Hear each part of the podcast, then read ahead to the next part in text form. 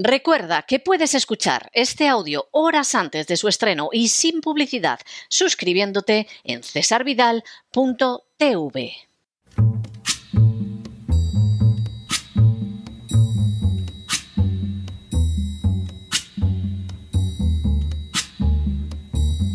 La voz con César Vidal, desde el exilio.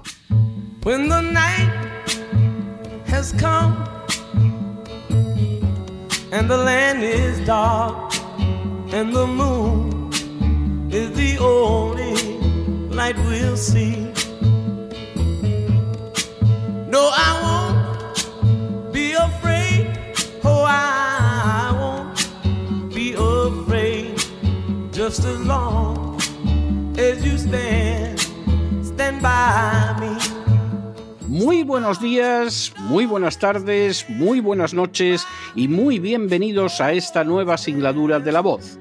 Soy César Vidal, hoy es el viernes 29 de septiembre de 2023 y me dirijo a los hispanoparlantes de ambos hemisferios, a los situados a uno y otro lado del Atlántico y del Pacífico y como siempre lo hago desde el exilio. Corría el año 1899 cuando se publicó en Rusia una novela de enorme relevancia. El argumento giraba en torno a una joven llamada Yekaterina Maslova implicada en un proceso por asesinato.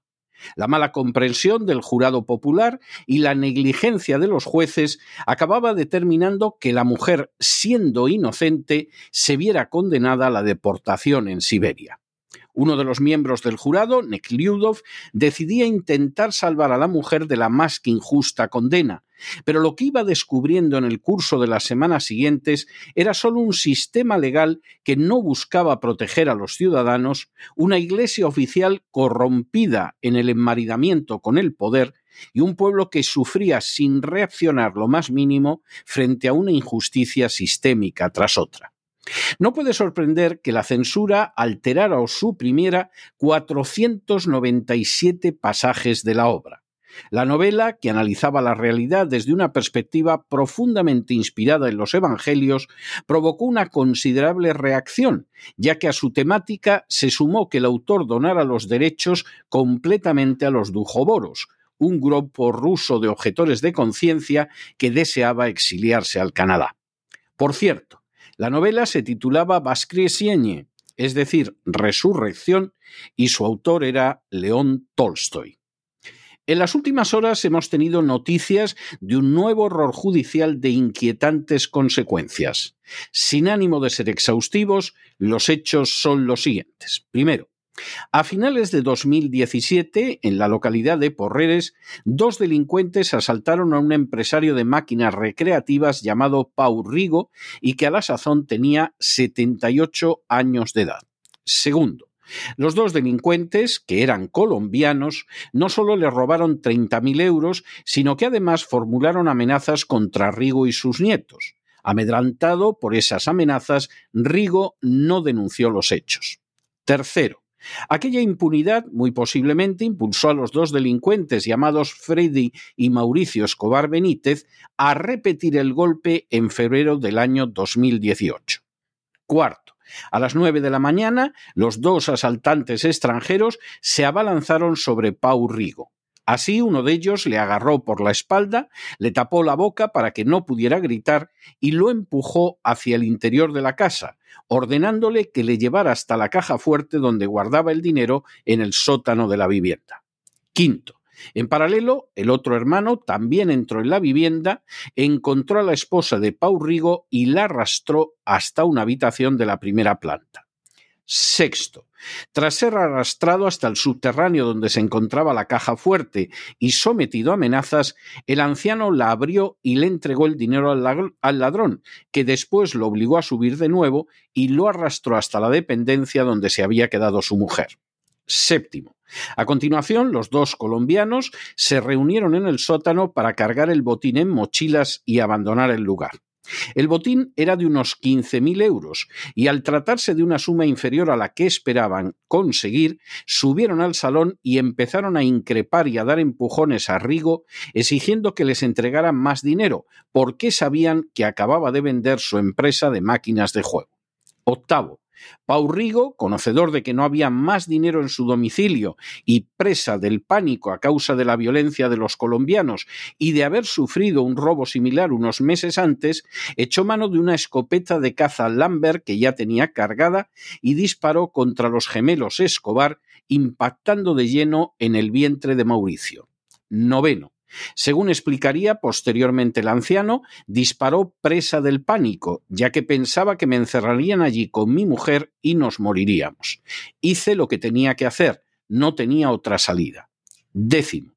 Rigo sostuvo en el juicio que mostró la escopeta para que los ladrones huyeran, pero no se fueron, y que al atacarlo violentamente disparó.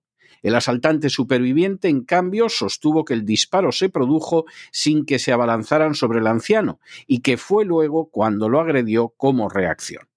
Un décimo. Freddy Escobar, el hermano del asaltante que había recibido el disparo, saltó sobre Pau Rigo, forcejeó con él hasta quitarle la escopeta y le golpeó en diversas partes del cuerpo con sus propios puños y con una pata de cabra metálica, logrando salir a continuación de la vivienda cargando con su hermano herido y con el botín. Duodécimo. El delincuente herido falleció posteriormente en el hospital de Son Espases de un shock hemorrágico a causa del trauma abdominal severo producido por la lesión con arma de fuego. Décimo tercero.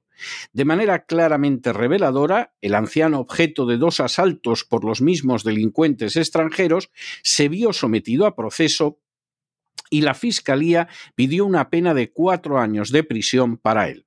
Tras el desarrollo del juicio, el interrogatorio de los testigos y de los acusados y la práctica de todas las pruebas, el fiscal rebajó su petición de pena en tres meses, quedando en tres años y nueve meses de condena y una indemnización para el padre del delincuente muerto. Décimo cuarto. De manera no menos significativa, el jurado popular consideró culpable de homicidio a Rigo por cinco votos a cuatro, considerando igual que el fiscal que la eximente de legítima defensa no podía aplicarse de manera completa. Décimo quinta. De esta manera, un anciano que se limitó a defenderse junto a su esposa del asalto de dos delincuentes de los que había sido ya víctima unos meses antes, fue condenado a casi cuatro años de prisión. Décimo sexto. A semejante vergüenza se sumó que la condena no se formuló de manera legal, ya que la votación del jurado popular se llevó a cabo siguiendo un cuestionario con errores técnicos y sin respetar la mayoría cualificada que exige la ley, que es de siete miembros del jurado y no de cinco para dictar condena. Ambos aspectos, sin duda de enorme gravedad, fueron pasados por alto tanto por el fiscal como por los jueces. Décimo. Ante el escándalo procedente de un atropello semejante, el propio fiscal superior de Baleares, Julio Cano, compareció para afirmar que se trataba de un error humano en el procedimiento cometido de forma evidente por la Administración de Justicia y que consecuentemente debería provocar la nulidad del proceso y su repetición. Y octavo, la nueva defensa de Pau Rigo reclama la absolución o de forma subsidiaria la nulidad del juicio. El caso de Pau Rigo ha vuelto a dejar de manifiesto la disfuncionalidad absoluta del sistema legal español a la hora de proteger a los ciudadanos del asalto de delincuentes que en un porcentaje verdaderamente desproporcionado son de origen extranjero. En otras naciones, con sistemas políticos democráticos y estructuras judiciales garantistas, el caso de Rigo hubiera sido imposible por la sencilla razón de que el hecho de que disparara contra un delincuente que había entrado en su casa constituiría motivo más que suficiente para eximirlo de cualquier responsabilidad y declarar que los hechos habían tenido lugar en legítima defensa. Cualquier malhechor que viola el domicilio o la propiedad de alguien tiene que saber que se puede encontrar con una respuesta defensiva que eventualmente podría costarle la vida. Es más que justo que sea así, puesto que nadie le ha concedido el menor permiso para allanar, amenazar, lesionar o robar a otra persona. Sin embargo, ese principio elemental de legítima defensa y de defensa de la propiedad que la víctima puede y debe asumir si lo considera pertinente, ha sido violado y pisoteado por enésima vez en España. Consideremos al respecto los datos fríos del caso. Primero, La víctima fue robada tres meses antes. Por supuesto, no disfrutó de protección policial para él después de toda una vida pagando impuestos y esperar protección de los jueces y fiscales resultaba tan ridículo que cuando fue amenazado junto con sus nietos, el anciano prefirió no denunciar por miedo a las represalias de los delincuentes. Segundo, envalentonados por la ineficacia de policías, fiscales y jueces, y seguros de que el anciano era presa fácil, los dos delincuentes colombianos decidieron volver a robarlo al saber que había vendido su negocio de años. Tercero, de esta manera volvieron a entrar en la casa del anciano, se apoderaron de todo lo que tenía y al considerar que era una cantidad pequeña comenzaron a zarandearlo y amenazarlo a él y a su esposa. Solo entonces el anciano, aterrado por su vida y la de su mujer, reaccionó echando mano de una escopeta de caza que usaba para cazar conejos y disparó sobre uno de los delincuentes.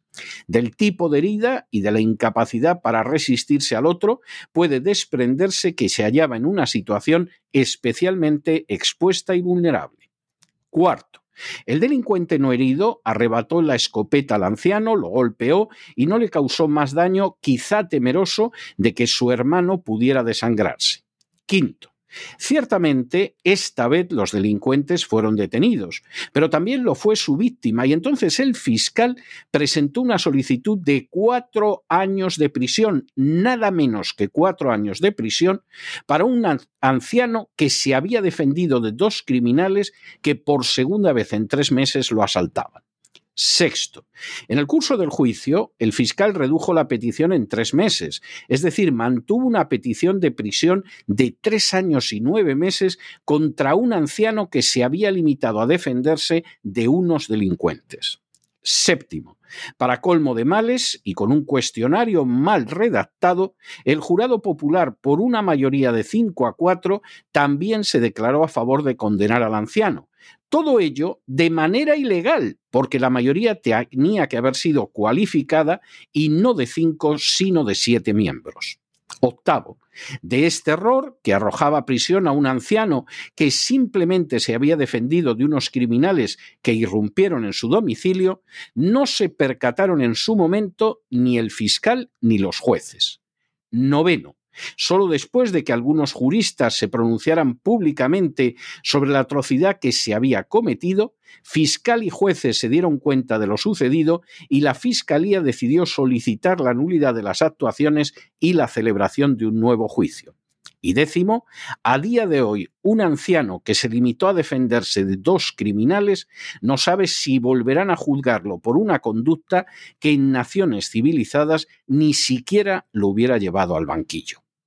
Como sucedía con la genial novela Resurrección de Tolstoy, el caso del anciano Rigo pone de manifiesto las espantosas injusticias a que se ve sometida de manera sistemática la sociedad española. En primer lugar, el Estado se queda de media con todo lo que gana cada español hasta el 3 de agosto del año, pero ese mismo Estado que lo expolia es incapaz de garantizarle protección policial y justicia justa. En segundo lugar, la Fiscalía, que depende del propio Gobierno, hace mucho que dejó de ser el Ministerio Público para convertirse en correa de transmisión del poder. Nadie debe poder defenderse aunque esté en peligro su vida y sea un anciano, y mucho menos contra delincuentes que son extranjeros. En tercer lugar, a esa labor de desprotección contribuyen las furcias mediáticas que no han dejado de atacar a Rigo a la vez que se esforzaban por ocultar una realidad de tintes pavorosos en España, y es el número desproporcionado de delincuentes que son extranjeros. En cuarto lugar, los mismos jueces parecen muchas veces desconocer la ley, porque fueron juristas externos a la Administración de Justicia los que señalaron el error en el formulario sometido al jurado y el más flagrante error todavía de que se dictara una sentencia condenatoria sin la mayoría cualificada que exige la ley. En quinto lugar, el ciudadano debe saber que si lo roban, lo agreden incluso lo matan, más vale que no intente defenderse, porque lo más seguro es que será él quien acabe en prisión. Estos hechos innegables nos colocan ante una sociedad poco o nada envidiable. Es una sociedad donde el Estado, de manera legal o ilegal, roba a los ciudadanos todo lo que puede y de manera creciente. Es una sociedad donde, a pesar de esas circunstancias, no existe la menor garantía de que se recibirá protección policial. Es una sociedad donde no pocas veces los fiscales entienden el ser ministerio público no como la defensa de los ciudadanos, sino como el sometimiento a las consignas de los políticos. Es una sociedad donde los mismos jueces dejan de manifiesto inquietantes carencias en el conocimiento de la ley, Nada extraño, por otra parte, si se sabe cómo muchos de ellos han conseguido su puesto.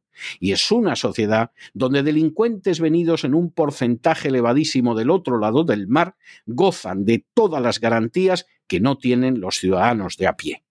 En esa sociedad, al final las víctimas del delito se convierten en víctimas añadidas del sistema, y resulta más conveniente dejarse robar, asaltar, golpear, violar e incluso matar que ejercer un derecho universal como es el de legítima defensa.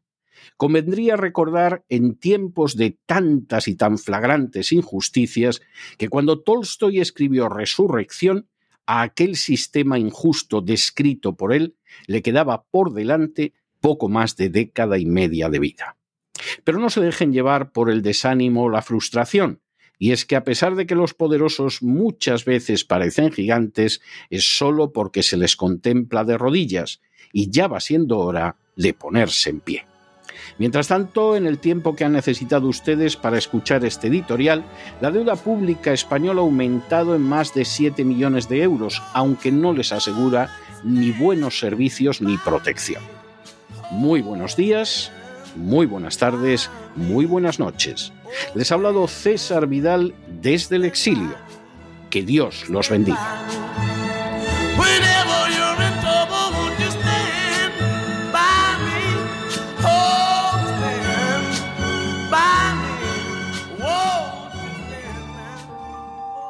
Esta sección está patrocinada por crowdfunding con el siguiente mensaje.